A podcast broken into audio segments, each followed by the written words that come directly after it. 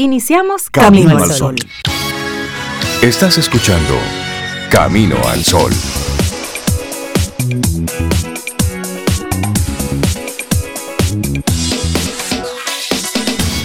Buenos días, Cintia Ortiz, Sobeida Ramírez y a todos nuestros amigos Camino al Sol oyentes. Buenos días, ¿cómo están? ¿Cómo les amanece hoy? Ay, a mí me amanece bien. No sé, hoy estoy así como un poco lenta, pero eso se me Ah. quita. Tengo respuesta para Es ti, verdad. pero debe ser en privado. Cómo me gustan esas cosas en privado. Hola, Ya empezaron. Cintia. Cintia, ¿cómo estás? Laura Sofía y nuestros amigos Camino al Sol oyentes. Espero que no estén. Ah, es bueno a veces amanecer Es- lento. Sí, claro. O más lenta de lo que soy. Eso Yo no sé si es bueno o si es malo, pero eso es. y Eso, es lo que pasa. es, ¿verdad? Y eso, se pasa. me quita de una vez. Tú verás. Cafecito, hay usted busca algo para estar un Eso. poquito, algo que pueda ir haciendo sí. sin, sin necesitar un nivel Yo alto creo de el sueño alerta. que tengo, Cintia. Yo Exacto. creo. Hasta Por que- ejemplo, hoy, hoy no puedes estar operando maquinarias delicadas. Ni haciendo un reporte financiero, Que no, que se me números, quita. no. yo- tú Se te quita. Se me quita. Pero Sí, más tarde, sueñitos. a las Tú sabes, 11, y- sí. y, lo bueno es que a las identificar. 4 yo estaba de- así como. ¿y a las ahora? 4. Ah, Esperando que sonara la alarma de las 5. no, entonces significa Sí, que tenés sueñito. Poco de insomnio Sí, y eso cobra factura. sí. Pero sabes que eso es ¿Qué? de mucha responsabilidad. Admitir cuando tú no estás óptimo, cuando Ah, no estás sí. óptima para hacer algo. Sí. Y hay que decirle, miren, en este momento no me hagan preguntas No me tomen en- complicadas. No, me tomen en, serio. Exactamente. No, pero estoy bien. ¿eh? So- Y creo que eso forma parte de la misma intención y actitud Camino al Sol que queremos proponerte para este jueves. Claro. Tener un propósito propio, no como el de los demás, no, el propio. El es decir, propio. ¿cuál es mi propósito? Entonces, si dentro de ese propósito tienes que hacer cosas delicadas y no te sientes óptimo, no te sientes así que estás ¿eh? en tu 100%, detente. Y si te hacen alguna pregunta o vienen con algún tema que para ti es Ay, un ay, poco... ay, com- Ay, ay, ay, ay, un momentito, mira. Podemos hablar de eso, pero más Hoy no. Hoy no, dame un chance. Sí, y eso, y eso Y a veces es... tú le dices, te conviene que hablemos después, te conviene. sí, es verdad. Porque tú sabes. Mira, ahora no. Mira, la respuesta gente de hoy... insiste, entonces viene esa respuesta de. Es que te conviene. Te con- que- te conviene que no sea Eso hoy. No estoy en No. gente hoy. Y eso es bueno decirlo, verbalizarlo. Verbalizarlo. Claro. Claro. Sí. Yo tenía, recuerdo, recuerdo hace, hace varios años trabajaba con un empresario y él me decía, Rey, no, no, no, es que hay días. Hay días donde yo sé que no puedo tomar algunas decisiones. Entonces, ese día yo lo comunico. Mira, Claro. este tipo de decisiones, este tipo de contenido, de información, hoy yo no lo puedo manejar. Y ese autoconocimiento es importante porque Muy hay gente que no se da cuenta de esos estados en que uno puede estar cualquier día y entonces eso no le hace como concentrarse y ver que en ese momento no- tú no puedes tomar decisiones. En Es ese eso. momento tú no puedes dar una respuesta elevada. Así es que tú te mantienes calmo. Me gusta eso, dar una respuesta elevada a la situación. Sí, porque hay respuestas Sí. y hay respuestas. Bueno, así arrancamos nosotros nuestro programa Camino al Sol. Son las 7.05 minutos recordándote nuestras coordenadas.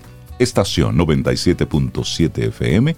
A través de ahí estamos en el aire desde hace ya unos cuantos años. Mm, 10 para ser exacto. No, ¿cuántos? Y bueno, y a través de caminoalsol.do, esa es nuestra web. Desde ahí conectamos con el mundo mundial, caminoalsol.do. Y ya transmitiendo a Venus y Marte. Estamos en Ah, eso. eso ya, claro. WhatsApp 849-785-1110. Esa es la vía para conectar con nosotros en vivo mientras estamos al aire. Pues puedes hacer las preguntas a los invitados, los comentarios, las fotos de cómo amanece tu día y todo eso lo vamos revisando y lo agradecemos siempre. Nuestro correo electrónico hola arroba caminoalsol.do y así es la vía más formal para cualquier tema de producción, sugerencias de temas y demás para nosotros poderlos ir tomando en cuenta poquito a poquito. Hay Claro, muchas vías. mira, En Radio sí. Garden pones Camino al Sol, aparecemos por ahí. Si estamos en Radio Garden, ya los extraterrestres nos escuchan. Eh, sí. Ya, Sí, sí. por ahí, conectan con nosotros en la Vía Láctea. Bueno, y así arrancamos entonces nosotros nuestro programa, con ánimo, con una, una intención de hacer del inicio, del arranque de esta mañana, algo chévere y siempre conectados. Hoy tenemos invitados muy especiales, así es que no te pierdas ni un momentito de lo que va a ocurrir aquí en Camino al Sol. Laboratorio Patria Rivas presenta En Camino al Sol, la reflexión del día.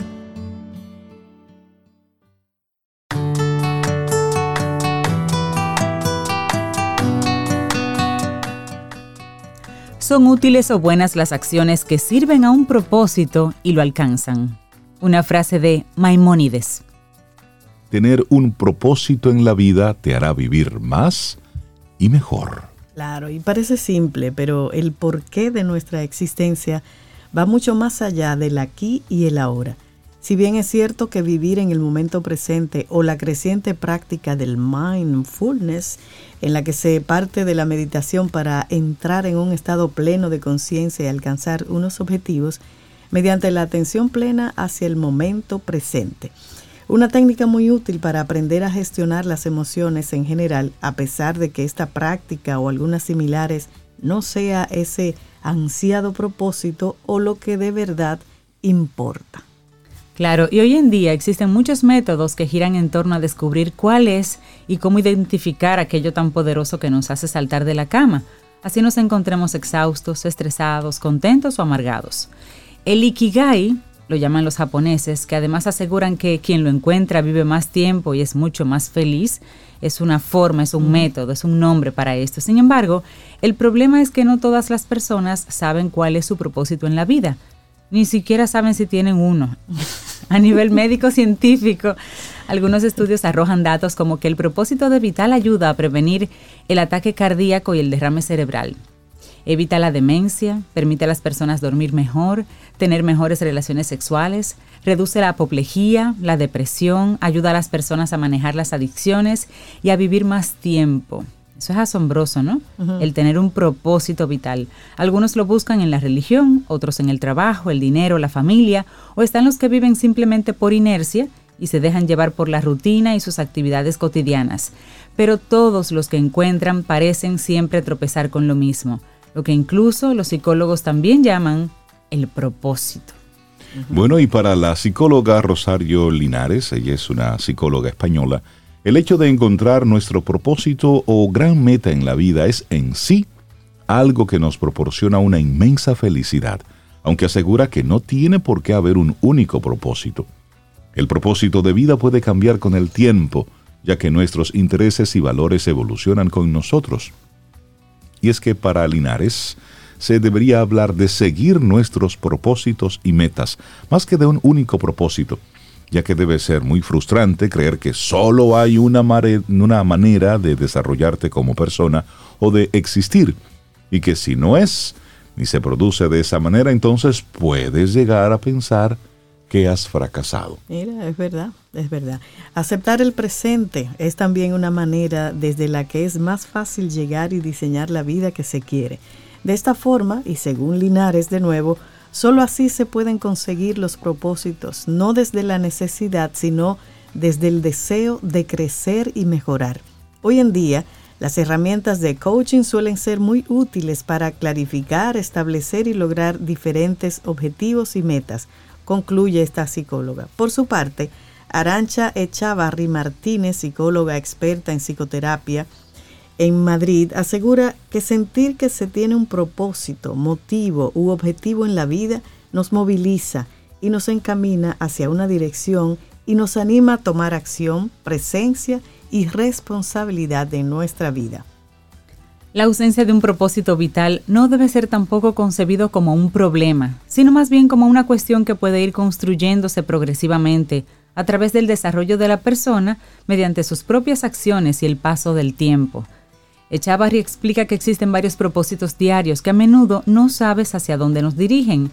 En eso consiste la vida. Lo importante es ir valorando lo que vamos construyendo diariamente, más que angustiarnos por no saber cuál es nuestro verdadero propósito. Dependiendo de cada persona, el propósito puede ser único o múltiple, en función de sus intereses, capacidades o posibilidades. Lo importante es entender que tener un propósito en la vida te hará vivir más y mejor. Eso dicen los expertos. Escrito este artículo por Estefanía Grijota y lo compartimos aquí hoy en Camino al Sol. Laboratorio Patria Rivas presentó En Camino al Sol la reflexión del día.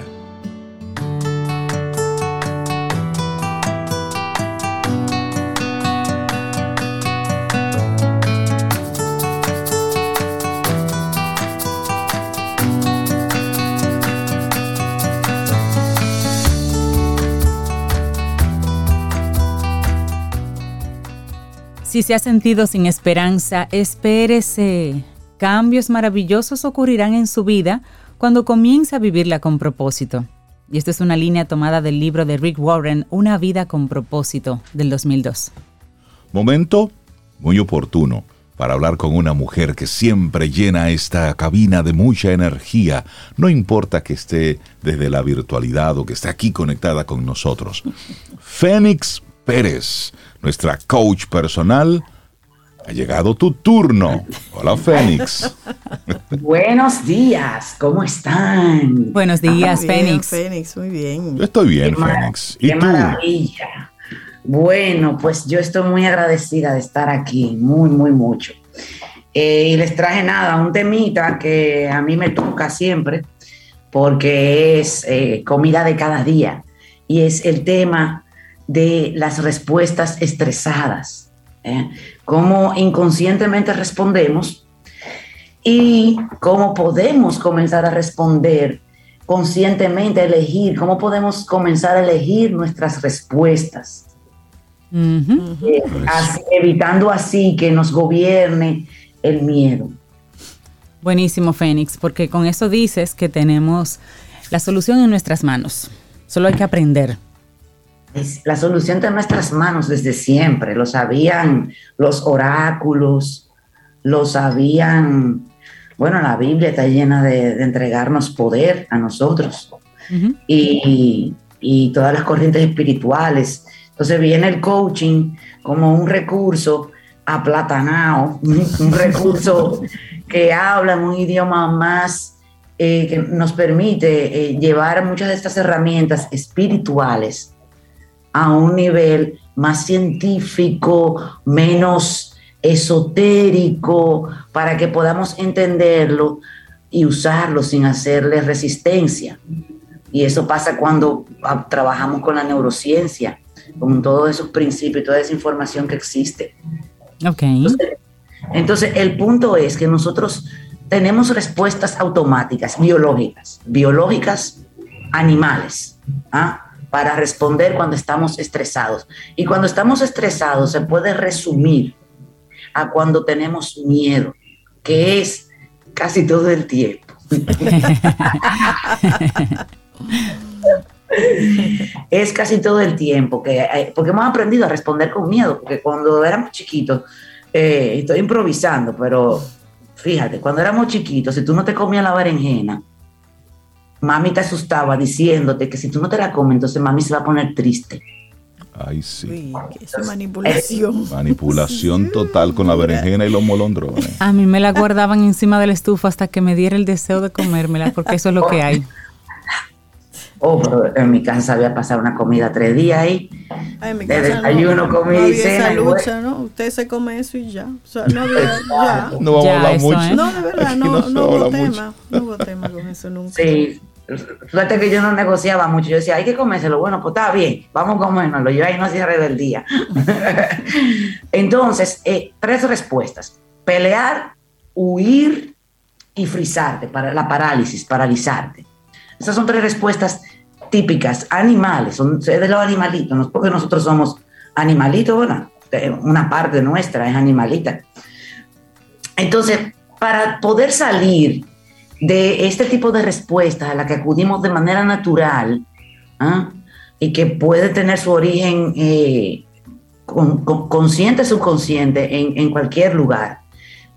Para salir de ahí, lo primero es reconocer tu estilo de respuesta ante, ante cuáles situaciones, porque no siempre respondemos igual en todas las situaciones. Hay gente que dice, no, yo soy de pelear.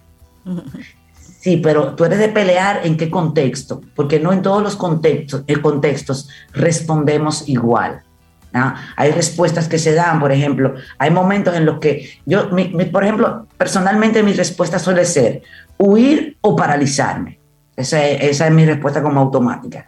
Más, si hay niños presentes, o ancianos, o gente que está bajo mi protección como un cliente, si hay que defenderlo por algo, porque viene alguien a acercarse, yo entonces yo ahí peleo. Yo no, no, permiso. No, o sea, yo ahí me pongo en posición de ataque para proteger.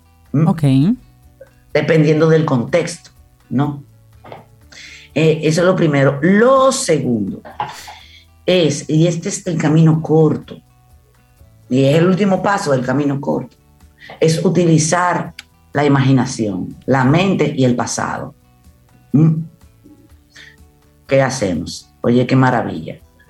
Tú eliges una situación en la que tú respondiste mal, respondiste como tú no quieres responder ya. ¿Mm? ¿Y qué haces? Te vas al pasado, recuerdas la escena, pero te vas, o sea, concéntrate, concéntrate porque vamos a hacer una instalación neurológica. ¿ah? Concéntrate, ve al pasado, representa en tu mente la, escena de nuevo, recuerda la, tu interlocutor y cambia la respuesta. Si de mm. repente te estaban llamando la atención, digamos, y tú eres de lo que te frisa, te frisaste. Ah. Mientras te están dando el bombazo. Te están dando el bombazo, pero tú no tienes nada que ver con esa llamada de atención que te están dando, porque en realidad se le mandó un correo al jefe, se le anunció, todo estaba bien, y lo que vino y lo que pasó fue que cayó un aguacero que ni siquiera estaba previsto en meteorología. O sea, pasó algo que está fuera de ti y te vienen y te dan el bombazo y tú lejos de tú responder y decir asertivamente con educación y mucho respeto y profesional, ¿verdad? Lejos de tú responder, eh, usted tiene razón en que los resultados no fueron como estábamos esperando. Eh, usted, está tomando en cuenta, ¿verdad? Lo del correo que yo le envié, que yo le anuncié. Usted está tomando en cuenta eso. Ok. Ah, y como no defenderte, pero sí hablar por ti. En vez de quedarte claro, callado. Claro, En ese, en este recuerdo que estamos haciendo, en este uso de la memoria y de la imaginación, tú cambias tu forma de responder y en vez de quedarte callado, entonces responde y ensáyalo. Tú respondes, como, como ensayamos ahora, ¿verdad? Y, vuelves y lo ensayas. Sin quedarte pegado, porque no, es que te, no es que te embobines con eso. No, no, no. Pero tú vas al pasado y eliges la respuesta que tú hubieses querido dar. Entonces, ¿qué pasa? Sí, pero no cambia el pasado. No, no cambia el pasado porque no estamos yendo a cambiar el pasado. El pasado no sabemos si se cambia. Exacto. El que sí cambia eres tú. Ese tú que solía responder frizándose ante las figuras de autoridad. Sí. Ese tú comienza a desaparecer. Ajá. Oh, yeah. Y a instalarse el nuevo tú. Es decir, que cuando vayas a dar esa respuesta, no será desde esa reacción automática, desde, esa reactividad, sino, momentito, es mi otro yo el que te va a responder. Ahora se te va a responder, ¿eh? o sea que revisitar esa emoción y volver a hacer como una edición de la respuesta que hubiésemos querido nos prepara para que nos salga de manera más automática la siguiente respuesta en la siguiente situación. Exactamente. porque más consciente, más consciente. Se instala a nivel neurológico, porque fíjate, esto funciona como el deporte. ¿verdad? Tú, tú vas a un deporte de cero. Yo, yo, por ejemplo, estoy aprendiendo a jugar tenis de cero, desde cero. Y ha sido una experiencia fantástica. Instalar algo desde cero. Entonces, te dicen, el movimiento, mira, el swing, que el swing hay que partirlo como en 800 pedacitos, ¿verdad? Entonces, yo estoy ensayando mi swing y el profesor viene y me corrige de nuevo, y me corrige de nuevo, y me corrige y me dice, no, abre más, abre más, adelante, abre más. Y yo practico con mi brazo, ¿no? Cuando yo estoy moviendo mi brazo, yo estoy activando el sistema nervioso, estoy activando la mente, la tengo activa, estoy haciendo conexiones para crear ese movimiento físico. ¿ah?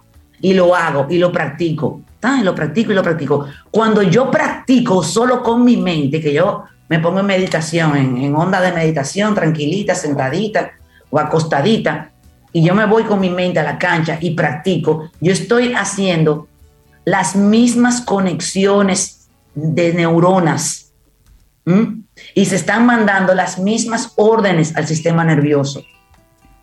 Oye, entonces yo como si estuviera practicando físicamente. Y eso mismo pasa con la conducta, con las respuestas, con el, el, hablar por ti, el dejar de salir huyendo, el enfrentar las situaciones y ensayarlo en su contexto, en el contexto que es. Porque no en todas las situaciones conviene que no te paralices. Hay situaciones en las que conviene que te paralices. ¿Quién dijo que no? De hecho, eso es una respuesta que está en nuestro menú, en nuestro menú primitivo, ¿ah? Porque funciona. Tú, a ti te va a atacar un oso, no le salga corriendo porque que va a correr más rápido que tú. Claro. Así Te va a atacar. Usted se frisa y se hace el muerto. Tranquilito ahí. Ay, tranquilo. Después que, pa- después que pasa, usted se levanta y se va. Ay, ¿y ¿Cómo Exactamente, podría entonces- uno mantenerse tranquilo de un oso Ah. mirándote? Instinto de supervivencia Sí, y es sí, así. es así. Y entonces, Exacto. ante respuestas así, es decir, Mantenerse. ante lle- llega una persona con cierto nivel de agresividad y te da una respuesta, lejos de tu paralizarte, es hacerte el loco. No te voy a responder. Tú no estás preparado para la respuesta que tengo para ti. O en ese momento. Y, y- y de- y detenerte, dejas, ¿no? y dejas pasar ese, ese primer, Te exacto, enfrías. ese primer impulso de responderte así rápido y en caliente Sí. que a lo mejor luego haya que recoger esas palabras. Ajá. Entonces, esa, esa es la idea, Fénix, ¿cierto? Es decir, dejo pasar esa primera ola. Se pique. Esa- reparar, recoger esas palabras, esos golpes. Eso. Bueno. Entonces, señores, esto funciona. Yo lo, yo lo he hecho conmigo. Yo lo he hecho conmigo, lo he hecho con clientes míos. Sin tanto, sin tanta novela, lo he hecho con en los masterminds, lo he hecho. Y es fácil y se instala rápido. Y cuando viene a ver una gente, que yo tengo una ejecutiva en estos días, en un mastermind eh, dentro de empresa, ¿no? Eh, aplicando el método mastermind, que ella es de las que llora. Ella llora. ¿Qué tú quieres? Ella llora. Ella, tú le llamas, tú la sientas para llamarle la atención. Ella, ella por tu lenguaje corporal, ella siente que tú le vas a llamar la atención y ella llora. Pero es Ajá. directora de un departamento. ¿Cómo Ok. va a ser? Sí, pues, Hay eso- 20 personas que se reportan a ella. O sea, yo no te hablo de una niñita que recién comenzó en la carrera. No, no. Pero ante la figura de autoridad, el jefe, jefe, dueño, dueño, ante esa figura de autoridad, Wow. ella se, se des- se estaba desmoronando. Entonces, nada, sencillo, mira, ensaya. Y yo no se lo dije con mucha explicación. Lo que pasa es que ella rápido se dejó llevar. Ah, ¿Tú quieres dejar de llorar? Y, y- y hablar por tu equipo. ¿Mm? Ven, entonces ella, ahí le dimos un propósito, que precisamente de eso iba a hablar, que ese es el camino largo y ustedes estaban hablando de eso. Un propósito, el propósito es cuidar a su equipo, que se reconozca el trabajo de su equipo, ese es su propósito. Ok. ¿ah? Y sacarle el mejor rendimiento a su equipo. Entonces ya no se puede poner a llorar porque ya no se está defendiendo ya sola, ya está hablando por un equipo de 20 Correcto. Es personas. decir, tú Correcto. representas algo más grande que tú. Mm. Y eso te da entonces Exacto. un propósito. Sí. Exactamente. Entonces ella rápido entendió eso, ensayó en su casa, en su casa. Ensayó varias veces y en la siguiente reunión que el jefe la llamó, que ella sabía que, que había unos números que no dieron como ellos esperaban, Ujú. Ella le dio la razón al jefe porque la- las cosas como son, ¿no? Claro. Pero habló por su equipo y junto con el jefe hicieron un nuevo plan de trabajo. Ella le llevó una propuesta.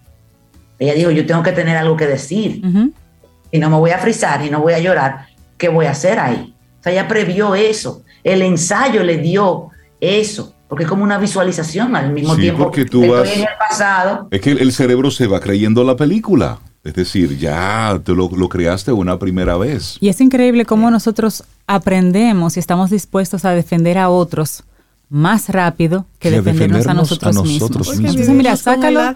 Correcto, sácalo de ti. Eso no es Sí. contigo, es con tu equipo. Ah, ahí sí. Sí. Ahí sí yo defiendo, porque es mi equipo. Pero a ti, Y eso no es ella, yo creo que eso es muy, muy del ser humano, nos pasa casi a todos. Porque no nos enseñaron, por lo menos a un grupo de nosotros, no nos enseñaron a defendernos. Bueno, defenderte era como ser malcriado, ser desobediente. Es, es, una generación que, usted habla cuando las gallinas hacen qué. Exactamente. Y eso se va instalando en el sistema. Entonces, y, la gallina, y la gallina es el símil a quién? Al jefe, al papá, una figura de autoridad. Exactamente. Así fue que nos crearon. Sí, sí. Por eso nos cuesta esa defensa. Sí. Y al tiempo que no nos enseñaron a, a que aprendimos que desarrollamos esta estrategia de, respuesta, al mismo tiempo, entonces cuando tenemos la necesidad de responder de otra manera, entonces pasamos a la pelea, a la, agresividad, a la agresión. Porque, no conocemos otra respuesta. Exacto. ¿Y qué ocurre con un ratón cuando tú lo acorralas en una esquina? ¿Eh? Brinca porque no tiene otra opción. Y eso es entonces la respuesta totalmente reactiva que damos cuando nos sentimos que nos están ya atacando o acorralando. Entonces, solo hay que tirar para adelante. ¿Y cuál es la forma de tirar hacia adelante? Bueno, respondiendo de mala forma. Claro, entonces, y fíjate, cuando nosotros estamos sometidos a, todo este estrés o este miedo que se manifiesta como estrés, en nuestras neuronas y nuestro sistema nervioso se descompensa, se desorganiza, y, se nos hace casi imposible o imposible, imposible se nos hace entrar en un estilo de pensamiento objetivo y coherente. Y Fénix, es muy posible que algún amigo, amiga, camino al sol oyente diga, sí, Fénix, hablar de autodominio cuando está todo tranquilo es chévere, pero cuando hay ese calor, porque es que es como así que se manifiesta, como una especie de calor. Entonces, ¿verdad? Por lo menos avisa así, ¿eh? un calor. Entonces, como un calor, un calor. Caliente, como un calor caliente, caliente. Es como un calor caliente. no caliente. Es un calor caliente. Yo me pongo gaga. Yo me tranco y me da ese mismo calor que le da Exacto, entonces, entonces ahí es donde viene, entonces Fénix, justamente en ese momento que yo identifico esa esa sensación en mi cuerpo. Ya yo hice el ejercicio en mi casa, ya yo practiqué y cuando me diga tal cosa le voy a responder y le voy a decir esto. Ya yo hice ese, ejercicio que tú estás planteando. Pero si justamente llega ese momento y me preparé para ello y estoy teniendo esa sensación, ¿cuál es el detonante? ¿Qué debo hacer conmigo en ese momento para, no, para que no se derrame el vaso? Irte a la escena del pasado de nuevo. Volver al pasado. Claro, mira, fácil. Esto es como, como lo, era un anuncio de televisión que había en nuestra época, de cuenta hasta 10. Y si no, hasta mil. Exactamente, cuenta hasta 10. Y, y ojo, tú no tienes que tener la conversación en el momento en que el otro quiere necesariamente. En la mayoría de las ocasiones tú tienes la oportunidad. Ah, es decir, que es válido lo que decíamos al principio. Mire, no le voy a responder ahora. Sí, eso es, es tu derecho. Claro. Usted no está preparado para mi respuesta. Bueno, ya es un bocho. Ah, ya. ya, me estoy excediendo. Ya se está provocando como que empiece la discusión. Claro, porque usted se calla y se va. Como dice, eh, eh, como eh, la, propuesta de Víctor Frankel en el, en El hombre en la busca de sentido, en su libro, ¿no? El ser humano tiene el poder de elegir la respuesta, de cambiarla. Olvídese de eso, de que usted eh, está prisionero. Mira, y cuando hay reuniones que no puedes evadir, que es la reunión del consejo anual, y que viene la gente de, los Estados Unidos y de Londres a ese consejo, y que tú te tienes, y que te van a pegar contra la pared, porque tuviste una fuga de talento de tu departamento que impidió que tú lograras los números, tú te has pegado contra la pared. pero son reuniones para las que uno se prepara y para las que yo preparo ejecutivos que tienen que pararse ahí a presentar y que lo que le da un, gagueo o tienen la carta de renuncia hecha, o sea, señores, uno ve cosas. Eh, cuando eso sucede, usted ensaya y respira y se apega al libreto, se apega al libreto. Y una pregunta, Fénix, cuando te llaman a, la oficina, tú no estás esperando eso, pero te llamaron a esa oficina. tú no, tú no estás listo. De repente la otra persona sí planeó la conversación. Sí dijo, mira, después de esta hora, la hora de almuerzo, que yo lo voy a llamar a, a, mi oficina para tener la conversación, pero a ti te sacan de balance y tú no estás listo. Es válido decirle a esa otra persona, mira, hablemos de esto en otro momento, porque yo no estoy preparado para la conversación. De manera que ambos tengan el tiempo para prepararse. Para eso mismo, para el autodominio. Esa gente que dice, yo me conozco, le voy a decir dos cosas, yo prefiero que esa reunión la hagamos mañana o al final del día, tú me aunque sea una persona de autoridad. Tú, si es en un ambiente laboral, eso es muy difícil, más si es tu jefe que te llama, o sea, no sé, Fénix, me gustaría oírte. Mira, pero, pero se puede, ¿por qué? Porque lo que hay que pensar es en el costo, ¿qué es más barato? A nivel de consecuencias, ¿qué es más barato? Yo irme, si yo soy, por ejemplo, de las que peleo, yo irme sin el seguro puesto a una reunión con el jefe. y Emma. En vez de decirle, jefe, mire, hoy yo no estoy, con toda la honestidad, de ese ver vulnerable, que eso no es nada. Jefe, yo no estoy, hoy, estoy, yo estoy muy cargado hoy y, y, yo no le voy a responder adecuadamente ni asertivamente. Permítame esa reunión para dentro de dos horas o más tarde o mañana. Ah, si eso es más barato que hacer un exabrupto y hablarle mal al jefe otra vez. O sea, aquí lo que hay que poner en una balanza el costo-beneficio. ¿Mm? Y el jefe te llama el rector de la universidad. Imagínate, los rectores nunca tienen tiempo. O tú respiras y te preparas ¿Mm? y decides desde antes de entrar cuál es tu respuesta. Mira, yo me voy a quedar callado. Hoy yo me voy a quedar callado y a todo lo que me responda le voy a decir, se lo le voy a responder por correo, voy a tomar nota, usa el, el, lápiz como un punto de, de apoyo para... de control. Para, de control, exactamente, como un ancla. ¿ah? Y, y, mantente calmado. Y agárrese el lápiz duro ahí. Claro, porque mínimo tú, mínimo tú tienes que escuchar lo que tiene que decir. No, que no, no puedo en este momento. si usted tiene esos niveles de inmadurez emocional, entonces es cuestionable, ¿no? Usted va y se sienta y escucha, tranquilo. Es una opción que dice Fénix, no, te agarra el lápiz. Pero hay que escuchar, hay que sentarse a escuchar. Y sobre todo has dicho algo importante, inteligencia emocional. es decir, y es entender en el, en el ambiente en el que tú estás. Sí. Y creo que ahora, Fénix, hay una realidad ahí. Siempre que nos llaman, nosotros automáticamente estamos ya en modo defensa. Y eso conecta de inmediato con nuestro cerebro más primitivo. Claro. Porque es que me están atacando. ¿Y cuál es la reacción instintiva cuando me están atacando? Defenderme. Claro, pelear, huir o frizarte. Exacto. Esas son las tres respuestas cuando me, me, van a atacar o me están atacando. Que son del, cerebro reptil. Totalmente. Entonces, el autodominio es posible si lo dice Fénix, yo le creo. Fénix, la gente que quiera conectar contigo, siempre tienes unos planes y unos proyectos ahí en carpeta. Sí, mira, estoy con el método Mastermind para las empresas. Son grupos hasta cinco personas para los gerentes, para que usted alinee su equipo, para que lo alinee. Entonces, tenemos un protocolo, es mi primer proyecto con derechos registrados y todo. Excelente, felicidades por ello. Hay un protocolo donde yo recibo el brief de cada uno con los objetivos y los retos y las oportunidades, ¿no? El FODA de cada uno de los participantes, de parte del jefe, y los objetivos de cada departamento y los objetivos de la empresa. Entonces, vamos a alinear esos equipos. Y en la mesa Mastermind se da un ambiente de confianza, de camaradería. Es casi como que una dinámica grupal donde el equipo o se alinea o se alinea, o sea, se alinea. No hay de otra. No hay de otra. Entonces tengo eso, tengo la fuerza de la certeza que próximamente lo vamos a estar iniciando en grupo y también tengo la convocatoria para el próximo Mastermind abierto, el Mastermind Alta Gerencia y Negocios. Este es para personas que, necesitan el, el, programa, que lo quieren, el, el, Mastermind, pero ya no dentro de la empresa, sino... Abierto, como el primer programa que tú tenías, claro. Excelente. Exacto, que yo tenía, el histórico mío.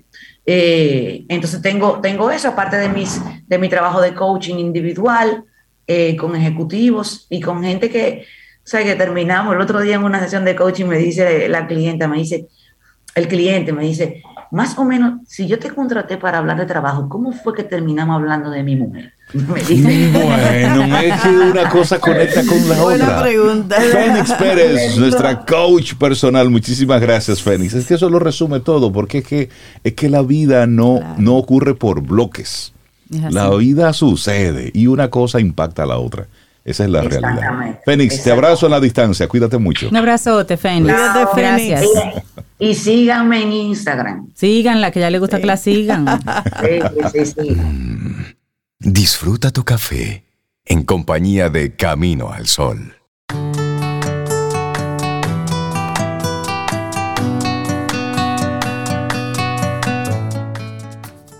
A cualquier edad es preciso un propósito en la vida.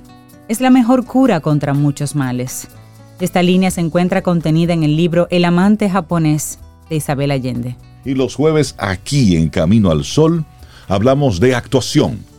No de Hablamos, cine no, ni, ni de escuchamos. pel- Ah, bueno, qué untado, ¿eh? Sí, porque hablamos de mucha gente. Sí. Aquí escuchamos entonces la opinión de Richard Douglas con su opinión personal. Richard, buenos días, ¿cómo estás? Muy buenos días. Yo feliz otra vez de estar aquí con ustedes. Me encanta esto aquí. Yo viviría aquí. Sí, Bueno, pues bienvenido.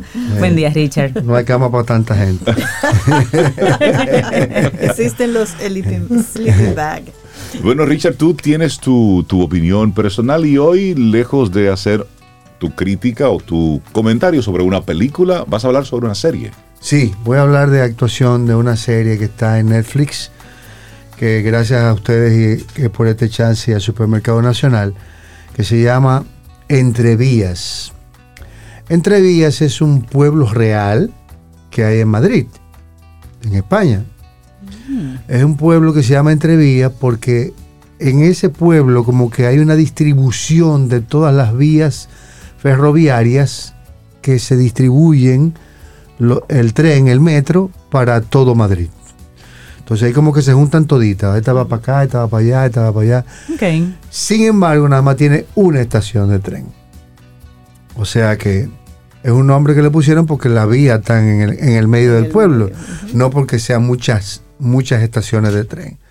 En este pueblo se desarrolla una trama que no tiene nada que ver con el pueblo. eh, supongo que cogieron ese pueblo como una eh, opción para presentar esta, esta trama que presentan, donde un señor, eh, un, un- un veterano de la guerra española, que fue a Afganistán, según lo que ellos lo presentan, vive ahí y es un hombre bastante aburrido, toda su vida así como muy tosco, un individuo como que las cosas son por la línea o no son, pero un tipo de esos que son un viejo aburrido que no encontramos. Y cuando yo era joven había conocí muchos viejos aburridos que, que no te dejaban ni marotear en su casa. Tú ibas a tumbar un cajuilito solo y te decía, muchacho, el diablo, bájate de esa mata. Ese tipo de viejo así, ¿no? Entonces aparece este viejo que está muy bien interpretado por un actor que ya conocimos, que, que es un actor de mucho renombre, de mucha de, de mucho fuste actoral, que es José Coronado.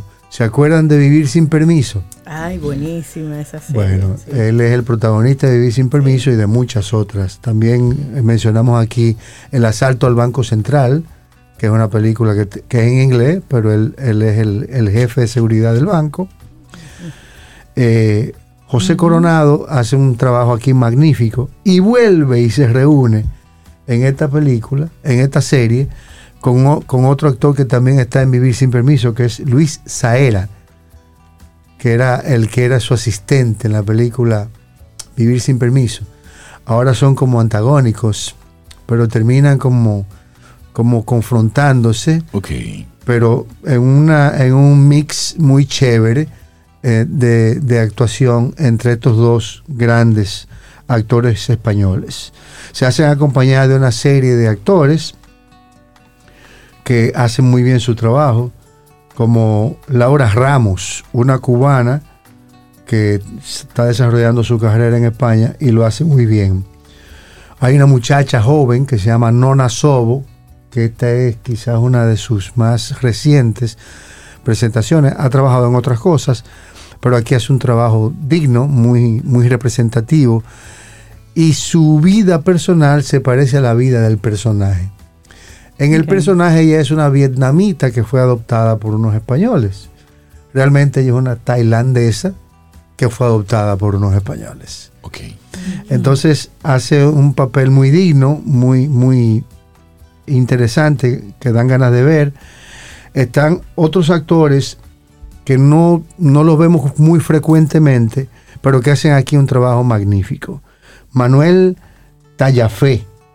Manuel Tallafé hace de un amigo de este señor del barrio, que es su- como siempre su compañero, y Manolo Caro, que hace un personaje también de un hombre como que tiene dificultades, que vino con dificultades de la guerra de, Afgan- de Afganistán en la serie, y, se queda como medio tartamudo, pero este es un director famoso de, de- de España, director de cine, de teatro, de, televisión. Y hay una persona que vale la pena destacar su trabajo, que es Frankie Martin. Frankie Martin hace como el, como el maloso de la película, el individuo que, que genera toda la maldad dentro del barrio. Es una película como que habla un poco del narcotráfico, como que el barrio se ha dañado porque ya no es el barrio de antes. Este viejo se niega a salir del barrio. Yo llegué primero, que se vayan ellos Ok. Ok. y trata de enfrentarlos, pero eh, hay un poco de droga, hay un poco de lo moderno, de, de la modernidad que está pasando en algunos barrios, no solamente en España, sino en el mundo entero. Y este Frankie hace como el, como el malo, el, el que, el que dirige las bandas traficantes y eso.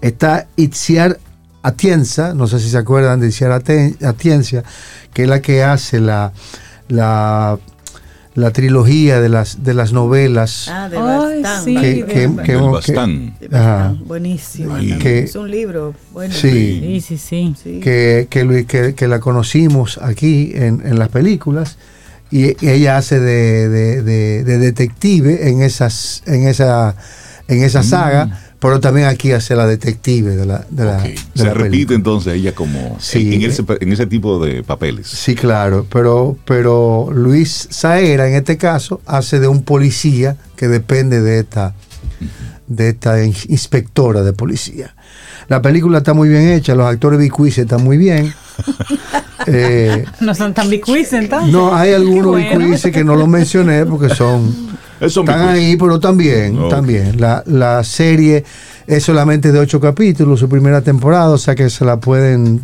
comer en un fin de semana. No la dejen de ver, está en Netflix, fácil, accesible, muy buena, muy bien hecha. Rompió todos los récords de audiencia en España, o sea que es posible que también los rompa por Latinoamérica. Es importante que, que le pongan atención. Eh, es, es un banquete de actuación lo que hay en esta, en esta serie. Algunos detalles que no son tan, como, como tan resaltables en materia de trama y en materia ta- también de actuación. Pero básicamente los actores principales están muy bien. Están muy bien representados, muy bien hechos. Nos vamos a dar un banquete, sobre todo con Luis Saera, que siempre es muy bueno. Es un tipo como muy dinámico en su actuación, que saca de abajo y tú no sabes de dónde le salió esa jocosidad. Pero los actores, es importante siempre establecer que la participación de un actor en una, en una obra cinematográfica depende muchísimo del director. Pero el- lo, que le, lo que le aporta el actor a la actuación es del actor. Lo que hace el actor. Eh, llega un momento en una escena donde a ti te dieron unos golpes y tú tienes que hablar con una gente que le pasa a, a José Coronado en, una, en una escena que le dieron unos golpes y cuando está hablando, eh, está hablando de otra cosa, está hablando con una cosa que no tiene nada que ver con lo que pasó y en un momento como que se calla, y así, ¡ay! como que le duele el tablazo que le dieron en la boca. Claro que eso es mentira porque los tablazos no se lo dan de verdad. Eso es un aporte que hace el actor para caracterizar su personaje de Para manera darle correcta mayor credibilidad. para darle absoluta credibilidad a lo que está pasando. ¿Qué fue lo que pasó? Lo que pasó fue esto. Lo mismo lo hace Luis Aera, que son actores muy avesados en materia de trabajo actoral. Luisa era, recuerdo, una vez más, que ganador del, del Goya tres veces como actor. Entonces, y José, tiene cara de Corona- malo. y José Coronado ganador dos veces del Goya. O sea, no estamos hablando de actores improvisados, sino actores con mucha tras- tradición y mucha trascendencia. Y además, un banquete de actuación, sobre todo con esas actrices que se hacen acompañar y estos actores como que están con ellos. No se lo pierdan por Netflix, Entrevías. Gracias a ustedes y al Supermercado Nacional por este chance hermoso. Iba a decir antes de empezar, se me olvidó, que me estaba riendo mucho con, con Fénix, porque empezó diciendo que su mamá le decía, si no se come la berenjena, mami se pone brava. Pero era que, era que Ninosca, su mamá, se la buscaba como sea. Esa era una época en la que estábamos buscando berenjena para comer. Yo, eh, era ese de que no, no, no, quiero. yo era muy amigo No, de. Ninoca. eh, Yo, yo, yo estaba muy cercano en el crecimiento de, De de Fénix. Fénix y de, y de Oscar, que eran los que estaban ahí. Porque yo soy muy amigo también del que era en ese momento su marido, Hernando Telles. Y si Ninoca se buscaba, se la buscaba como fuera, para que se comiera la berenjena, que era lo único que había. Para que estos muchachos te digan que no quieren comer berenjena. Ella lo hacía con dulzura, pero no, era que había que comerse. Eso es lo que hay. Richard Mira, y mencionar que, que, esta, que esta serie, Entre Vías, aparece como The Wrong Side of the Tracks. Así que aparece en en en Netflix. inglés. En inglés. The Wrong Side of the Tracks, sí. En el Netflix en inglés, en, en En el español Netflix dice en entrevías. Excelente. Y, Muy bien. y- y recordarle a las madres que el sábado hicimos una función especial de eh, Yo creo en el matrimonio en el bar del teatro y que los que lleven a su mamá, su mamá no paga. Eso es este sábado. Ah. Sí, Ay. hicimos una función especial para las Qué madres, bueno. que lo ten- teníamos este sábado libre en el bar y decidimos hacerlo. Y, y lo que llevemos a las mamis es No, eso, eso pagan. Tam- Eso pagan. Esos pagan. Sí, tu, esos ma- pagan. tu mami es madre, Ellas no pagan. así que ella no paga. Pero no porque sea tu mami, sino porque tú la hiciste madre. Richard Douglas. Un abrazo. Qué bueno siempre tenerte aquí. Son terribles. Tomémonos un café. Disfrutemos nuestra mañana con Rey, Cintia, Soveida, en camino al sol.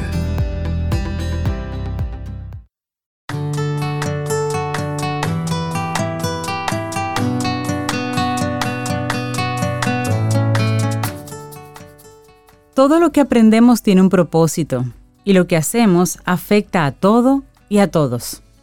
Norton Juster, tomado del libro La cabina mágica de 1961. Tu nombre, cabina mágica. Me La gusta. cabina Ay, sí, mágica. esto como- Mira, aquí, voy a hacer un programa como la cabina mágica. así. La cabina mágica.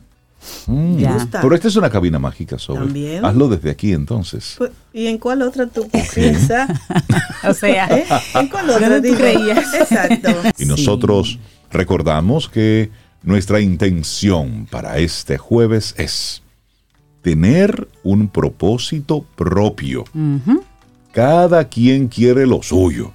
Es decir, lo- lo- cada- yo quiero lo mío y usted quiere lo suyo. Eh, ¿Me entendió, no? Es decir, Y hay gente que sabe, no sabe lo no que quiere. todos queremos lo mismo. Claro. correcto. Por Gracias lo, a Dios. tonto- por lo tanto, entonces usted enfóquese en lo suyo y dele para allá. Sí, sí, sí, es. sí. No estés mirando tanto el prado del vecino. Siempre estará más verde. Y cuando él ve el tuyo, él ve el tuyo más verde que el de él. Eso es normal. Entonces no te enfoques con, con esas cosas. Mira y mandarle un, un saludo que siempre nos mantiene activo a, a Jairon Severino de el diario El Dinero. Óyeme, qué, qué buen contenido se desarrolla ahí en eldinero.com.do. Ahí siempre hay información buenísima. Sí, muy En buenos la- artículos. Y en la edición de hoy, Dominicanos en Nueva York. ¿Por qué emigraron y cómo aportan al país? Qué buena pregunta. Sí. Una economía... Las Pero ese artículo es largo porque ahí hay mucha Ay, hay- gente ay, hay y mucha aportando gente. hoy en día en muchos, Sí, en sí, muchos sí. Sectores. remesas. Tenemos que invitar un día a Jairon a que venga aquí a Camino al Sol para Bueno, que hablemos pues ahí de, de del acuerdo. dinero y de los dineros. Y también un abrazo a Francisco, un reciente Camino al Sol oyente, que no se pierde el programa. Ay, sí, Francisco. Así que un abrazo, Francisco. Nos- Francisco, Nos, vemos allá. Tú serás responsable que Camino al. Sol se pueda transmitir desde otros lugares, desde otros rincones de este país. Un gran abrazo. Mi retiro ese. Eh, sí, nuestro pre-retiro. bueno, y nosotros te, contentísimos porque tenemos una invitada muy especial. El Sobe. día siempre ha tenido un propósito. Sí, sí, sí, sí, muy lindo además. Sí, bellísimo. Ania Damirón, escritora infantil, cuenta cuentos dominicana y bueno, ya tenemos varios años escuchando sobre Ania, sus libros, sus cuentos, su trayectoria y hoy vamos a conversar con ella acerca de novedades, lo que ha hecho, pero sobre todo lo que viene. Mm. Así que Ania, bienvenida a Camino al Sol, ¿cómo estás? Hola, estoy súper contenta de estar aquí con ustedes. Y nosotros contentos de Nosotros tenerte. más todavía. Nos gustaría conocer a Ania, cómo, cómo surges como escritora, cómo, qué día dice Ania, voy a escribir Voy y a luego voy a publicar todo esto. Bueno, yo, em, yo estudié publicidad y trabajaba como creativa y copy en diferentes agencias de publicidad. Em, y además escribía poemas en un blog que cuando eso era lo que, lo que la gente tenía, la gente tenía blogs en, en internet y Sí. uno leía los de otra persona, las otras personas lo de uno y uno se ponía comentarios. Y yo todos los días escribía un poema, de hecho mi primer cuento, eh, mi primer libro fue un libro de poemas en el 2005. Y un día escribí un poema que parecía un cuento y, dije, oh, pero esto es un cuento. y entonces comencé a darle forma y, comencé a buscar ilustradores en internet. Encontré a Pablo, un ilustrador argentino con el que tengo más de 15 años haciendo mis libros. Y el proceso de mi primer cuento eh, me enamoré, me enamoré del proceso, me enamoré de- del alcance que tiene un cuento infantil, cómo, cómo puedes tocar la vida de, muchos niños y de muchas familias y regalarles un momento de un momento íntimo, un momento de integración familiar cuando comparten eh, la historia juntos. Y a través de los años fui aprendiendo, haciendo mis propios libros, fue, fue como aprendí poco a poco hasta, hasta llegar a, a, a cómo, cómo escribo ahora y cómo producimos los libros ahora. Claro, es un proceso como todo en la vida. ¿Hubo un libro en particular que te abrió muchas puertas, Ania, y que te hizo realmente eh, destacar y la gente te conoció mucho? Era un libro relacionado como con superhéroes. Yo te, yo recuerdo muy bien que nos visitaste hace muchos Super años en. Cabino, súper niño, y hablamos un Sí. poquito de esto. Recuérdanos así rápidamente para quien te esté escuchando hoy y no haya conocido de tu trayectoria, de ese super libro, del super niño. Super Niños fue un cuento que se publicó en el 2015. Fue un libro que, que promueve la inclusión y que mm, sí, es cierto que cambió mi vida porque fue mi primer libro que publicaron editoriales en otros países eh, y mi primer libro con el que gané premios. Ganamos cinco premios en un mismo año Sí. con ese libro, eh, cinco premios internacionales. Y a través de esa historia fue que comencé a poder eh, publicar mis libros en, en mercados muy desarrollados en Europa. En, en- ese libro está en muchos idiomas y todos los que siguen después de ese libro también. O sea, sí, ese libro cambió mi vida. A partir de ahí comenzamos a, a trabajar con el apoyo de editoriales internacionales que nos, que nos han ayudado a que nuestras historias lleguen a muchos otros países y tra- se traduzcan a muchos otros idiomas. Y Anja tiene como esa. Esa facilidad de reinventarse cada vez. Ella sigue con su escritura, pero en el año 2016 ella crea un proyecto bellísimo que se llama Renta un cuento y luego un Sí. podcast que hasta musicalizado los cuentos. Cuéntanos, eh, Anja, eso de, de ese proyecto eh, y eso de tu podcast y además cómo surge Anja la cuenta cuentos. Bueno, realmente yo siempre he sido muy curiosa y, y siempre he, intentado hacer las cosas que se nos ocurren. Realmente todos esos proyectos son ideas que fueron surgiendo en el tiempo. Renta un cuento surgió porque como yo no estudié literatura infantil, lo que comencé a hacer fue a comprar muchos libros. Cada vez que viajaba, comencé a comprar muchos libros, a, descubrir cuáles eran los autores que más me gustaban, las editoriales que más me gustaban, a visitar ferias internacionales y venir con contactos y libros. Entonces comencé a tener una colección enorme de libros, de miles de libros, y se me ocurrió un día, eh, a raíz de haberle prestado algunos libros a una amiga profesora, el compartir mi colección de cuentos con otros, con otros con otras personas y así creamos Renta un Cuento. Es un proyecto como una biblioteca con delivery. Tú te inscribes y cada semana te llega a tu casa un bolso con uno o dos cuentos, un día específico de la semana. ¿Y se mantiene el proyecto? ¿Se mantiene? Vamos a sectores cada día y por ejemplo si tú vives qué sé yo en los prados y los prados eh, toca los jueves todos los jueves tú recibes un bolso con un libro y devuelves el bolso Buenísimo. Oh. Hermosísimo proyecto. Y, se mantiene, Anja, ese, ese, ese proyecto. Tenemos más de mil familias que todas las semanas reciben cuentos. Y yo me mantengo comprando cuentos todo el tiempo, eh, novedades, porque es que aquí hay muy pocas librerías, ustedes lo saben. y las librerías quizás compran una vez al año, no tienen los libros que salieron hace dos semanas, hace una semana. Y entonces nosotros estamos promoviendo mucho la lectura actual, la de hoy. Eh, no solo los cuentos clásicos, sino las historias que están creadas para los niños de hoy, eh, de diferentes países eh, en español y en inglés. En nuestro podcast, que también es un proyecto que empezamos en el 2019, es, un, es, es igual un proyecto en el que con permiso y autorización de autores, ilustradores y editoriales, novedad, no, o sea, no, editoriales que están publicando ahora eh, nosotros compartimos cada domingo un cuento narrado por mí, musicalizado por Bonet. Es un proyecto que tenemos en conjunto y cada domingo las familias conocen una historia nueva y quiénes son sus autores, quiénes son sus ilustradores y pueden ir a Amazon y comprarla. O sea, son cuentos eh, que, que son libros. Apoyamos un poco el sector editorial de esa manera, promoviendo esas historias y, y también eh, hacemos un recurso que ahora mismo no se hace. O sea, las editoriales que publican el tipo de libro que yo hago no hacen video animado, ni audiobook, ni nada de esas cosas, porque publican muchos libros. Entonces, nosotros creamos este recurso que es ideal para cuando vas en el carro con tu hijo o para escuchar antes de dormir, porque no tiene pantalla, eh, es solamente escuchando.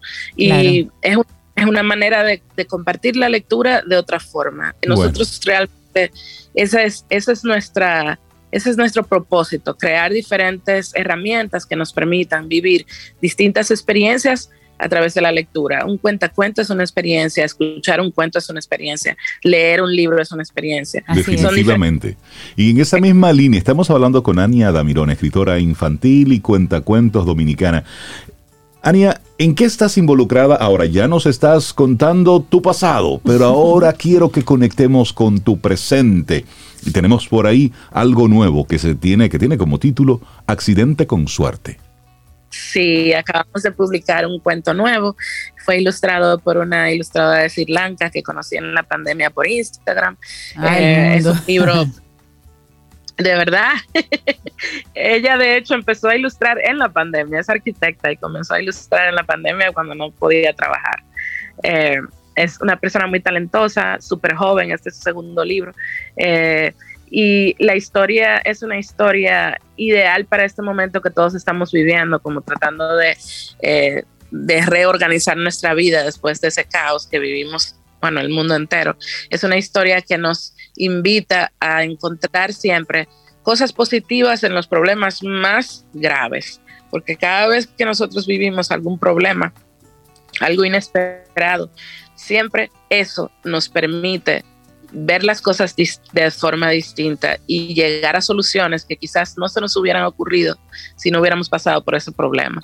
Entonces, es un libro así que promueve el optimismo y el, y el compartir en comunidad eh, es un libro que no solamente tiene personaje principal como la, el personaje principal como un personaje, sino que todos los otros personajes que se desenvuelven en su comunidad, por ejemplo, es una ciudad donde hay un cartero, hay una florista, hay un, señor que pinta murales, un músico, donde, donde se promueve eso, que conozcas quienes viven alrededor de ti, compartas con ellos, algo que yo creo que se está perdiendo con el tiempo ahora mismo. Eh, y con este libro nosotros también eh, acabamos de lanzar una editorial. Nos formalizamos como editorial para poder seguir, eh, para poder seguir vendiendo derechos.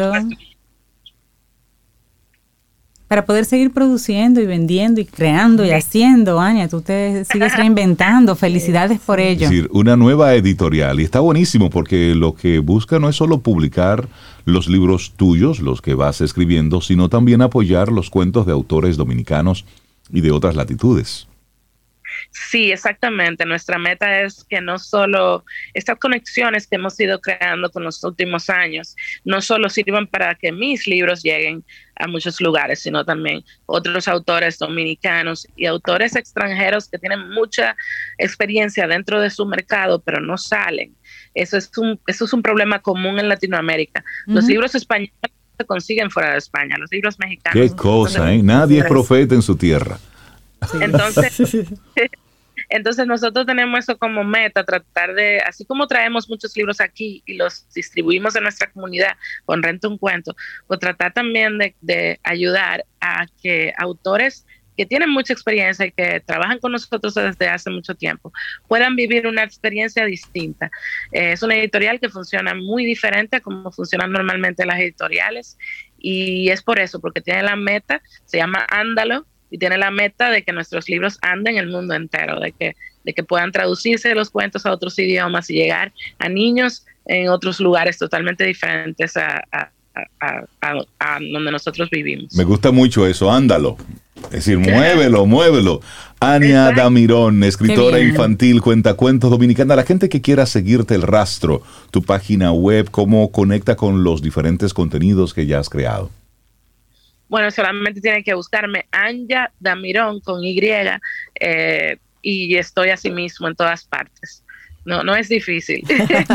no, yo, he hecho una visita por tu página anjadamiron.com y la verdad que está muy, muy interesante. Ahí están todos los proyectos de Anja y pueden comprar los libros. Incluso ya tiene oferta de combos combos. Me gusta eso. Sí, porque ella está muy bien. Eh, tú estás bien, porque hay que crear y todo, pero hay que hacer esto rentable. ¿Y cómo lo hacemos rentable? Bueno, exponiéndolo en las diversas plataformas. Ella está en el negocio. Ella hizo esa integración vertical donde armó todos los muñecos ahí.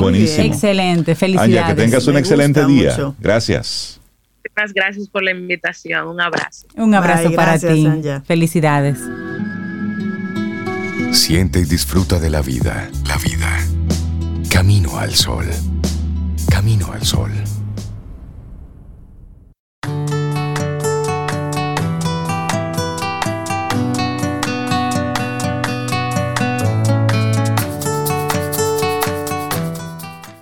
Y lo que dice Robert Louis Stevenson en esta frase, señores. La vida no es siempre una cuestión de tener buenas cartas, sino de jugar bien una mano mala. Te tocó mala, pero hay que jugarlo bien. Y esa es la, esa es la diferencia. Jugar con lo que uno tenga y hacerlo lo mejor posible. Ay, sí. De eso se trata. Bueno, y nosotros seguimos aquí avanzando en este camino al sol. Imagínate lo siguiente. Una persona que tiene mucho dice, yo quiero pagar más impuestos. ¿Dónde es eso? ¿Eh? Hay gente que dice ¿Te, eso. ¿Te imaginas, ¿te imaginas que los grandes empresarios, los millonarios, dominicanos digan algo así. Es decir, DGI, por favor, cóbranos más. ¿Te imaginas todos esos empresarios mega ricos? Es que una cosa debe estar atada a la otra. tú lo harías si tú ves que esos impuestos se utilizan en el beneficio de la ah, sociedad. Si no, tú no lo dices. Bueno, ah, pues hemos estado viendo en estos días el Foro Económico Mundial. Bueno, de hecho, el presidente de la República, el señor Abinader, estuvo hace unos días. por allá, por Estaba por allá hablando de, lo, de cómo vamos. Entonces, son muchas las conversaciones que se están desarrollando en este Foro Económico Mundial y hay una de ellas que se convierte en algo reiterativo.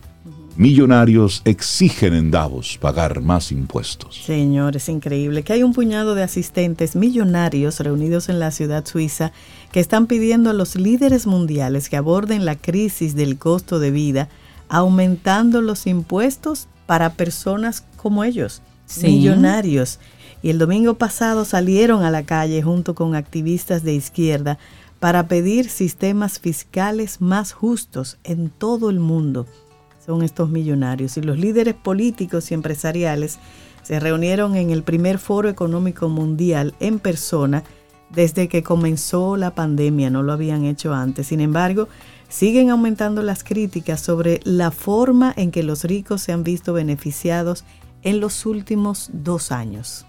Mientras el resto del mundo se derrumba bajo el peso de una crisis económica, los multimillonarios y los líderes mundiales se reúnen en este recinto privado para debatir sobre cosas que harán historia.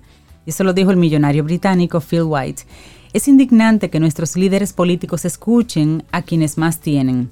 Son precisamente quienes menos saben sobre el impacto económico de esta crisis y muchos de ellos pagan impuestos increíblemente bajos.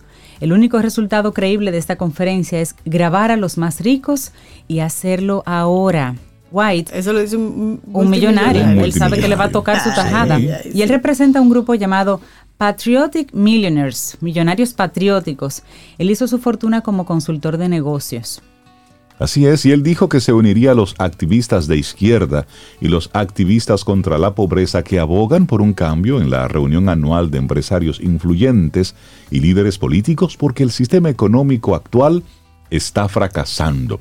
Y eso, eh, y eso es un paréntesis, eso lo estamos viendo todos. Sí. ¿Cómo es posible que una guerra o una invasión de un país a otro provoque una crisis alimentaria mundial. ¿Cuántos cientos de países somos en este planeta? Sí. ¿Y cómo es posible que lo que esté ocurriendo en dos países tenga un impacto en el mundo a tal, a tal magnitud que pueda provocar una catástrofe alimentaria? Significa, significa entonces que nuestro sistema está mal, Sí. que no funciona. Entonces, durante la última década, un número creciente de millonarios y multimillonarios en Estados Unidos y en Europa se han estado pronunciando, pidiendo a los gobiernos que impongan impuestos más altos, incluido gravámenes sobre la riqueza de los más ricos.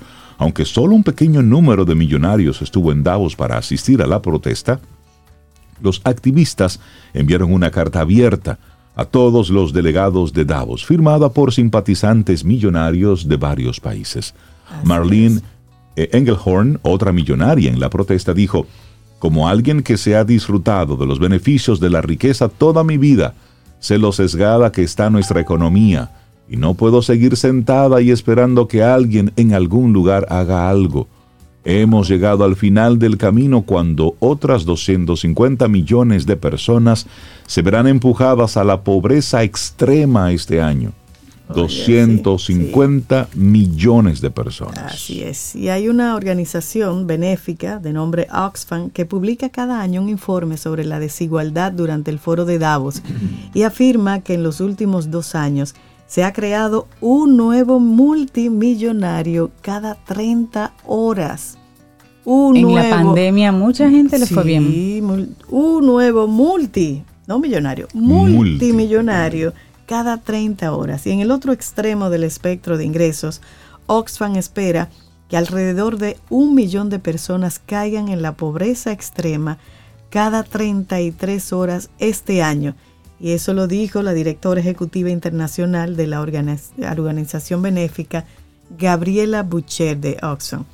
La desigualdad entre los países se ha ido reduciendo en las últimas décadas, dijo Boucher. Durante la pandemia volvió a aumentar y las cifras que estamos viendo ahora indican que vamos hacia direcciones extremas que están creando estas condiciones catastróficas y que se reflejan en la vida de las personas.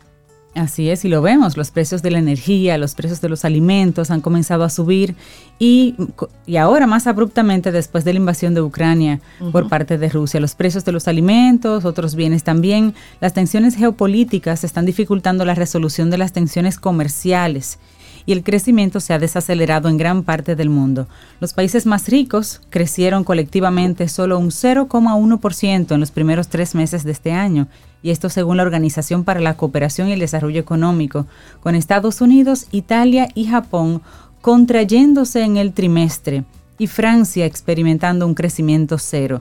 La economía del Reino Unido creció un 0,8% y antes de la reunión del UEF, la jefa del Fondo Monetario Internacional, Cristalina Georgieva, dijo que la economía mundial enfrentaba una confluencia de calamidades con la fragmentación del comercio. Pero oigan esto, esta reunión del Foro Económico Mundial se celebra más tarde de lo habitual. Y esto significa que los 2.000 líderes, expertos y empresarios que asistirán no podrán disfrutar del esquí en su tiempo libre en la estación suiza. Eh, eh, Qué contradictorio. eh, esto es contradictorio. Los temas de la agenda incluyen la guerra en Ucrania, la recuperación de la pandemia, el cambio climático, sigue siendo el tema recurrente. Por cierto, Greta Thunberg estuvo por allá en Davos y como siempre dando lo suyo, dando látigo a los que tienen en sus manos el poder de hacer algún cambio, en hacer la diferencia. Pero es esto. Pero esos son personas y millonarios de países en los que los impuestos realmente se invierten en la calidad de vida de la gente. Aquí no tiene sentido que suba ningún impuesto, ninguno. Gracias. Entonces, entonces, por eso realmente en esos países y esa gente pues entiende, porque es un tema de sostenibilidad. Imagínate que el mundo se vaya a, a es- a esos dos extremos. Las personas que tengan riqueza versus las personas que tengan extrema pro- pobreza, eh, eh, sería total caos. Ellos, Y ellos entienden el, el impacto que tendría este, este desbalance. Y al principio de esta conversación decíamos que es un tema reiterativo. Para el 2020, Sí. los ultra ricos estaban pidiendo a sus gobiernos Sí. pagar más impuestos para, en aquel momento, apoyar el tema del, del coronavirus, del COVID-19. Pero sabes tú, Sobe, que entrar en el selecto segmento de los ultra ricos requiere contar con un patrimonio superior a los 30 millones de dólares. Si usted Sí. multiplica 30 millones por el 56 que anda aquí, el, Sí, ¿Mm? ponlo en 56 para el ponerlo 56, barato, sí. aquí hay algunos, Haga la multiplicación. algunos políticos que han, que han mostrado mucho Es más de verdad. eso. Es decir, que aquí tenemos algunos ultra ricos. Sí, pero no, no, no, no, están pidiendo. Además hay un, un pequeño grupo selecto que se llaman multimillonarios por la humanidad. Me encantaría pertenecer a ese grupo. Y ese grupo exige tener una visión distinta a la mayor parte de su colectivo, una visión distinta. Y hasta 83 ultra ricos de distintos países han firmado una carta en la que piden a sus gobiernos que le suban los impuestos. Eso fue en el 2020, que le suban los impuestos para contribuir en la factura de los nuevos programas gubernamentales destinados a reactivar la economía tras la pandemia del COVID-19. Ujú. Le están pidiendo a los gobiernos, ellos quieren ayudar. Multimillonarios para la humanidad.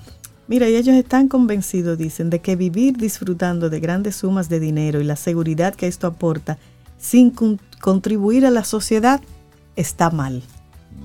Eso es lo que un Porque chico. estamos mal. hablando de conciencia. Sí. Hay un chico multimillonario que es el presidente y director ejecutivo de Gravity Payments, una empresa, que él dice que realmente ahí es donde se vería la diferencia en lo que es el estado del el bienestar, de la calidad de vida de las personas, que en vez de que los millonarios con sus empresas hagan obras de caridad, que paguen más impuestos y mejoren los salarios de las personas que trabajan para ellos. Claro, Sí. porque hay un impacto directo. Y A veces sostenido. cuando le estás dando dinero a una empresa, a una organización, tú no sabes el destino final porque también Tú se no diluye, se diluye en asuntos administrativos. Correcto. Pero cuando tú mejoras la calidad de vida del que trabaja contigo, ¿m?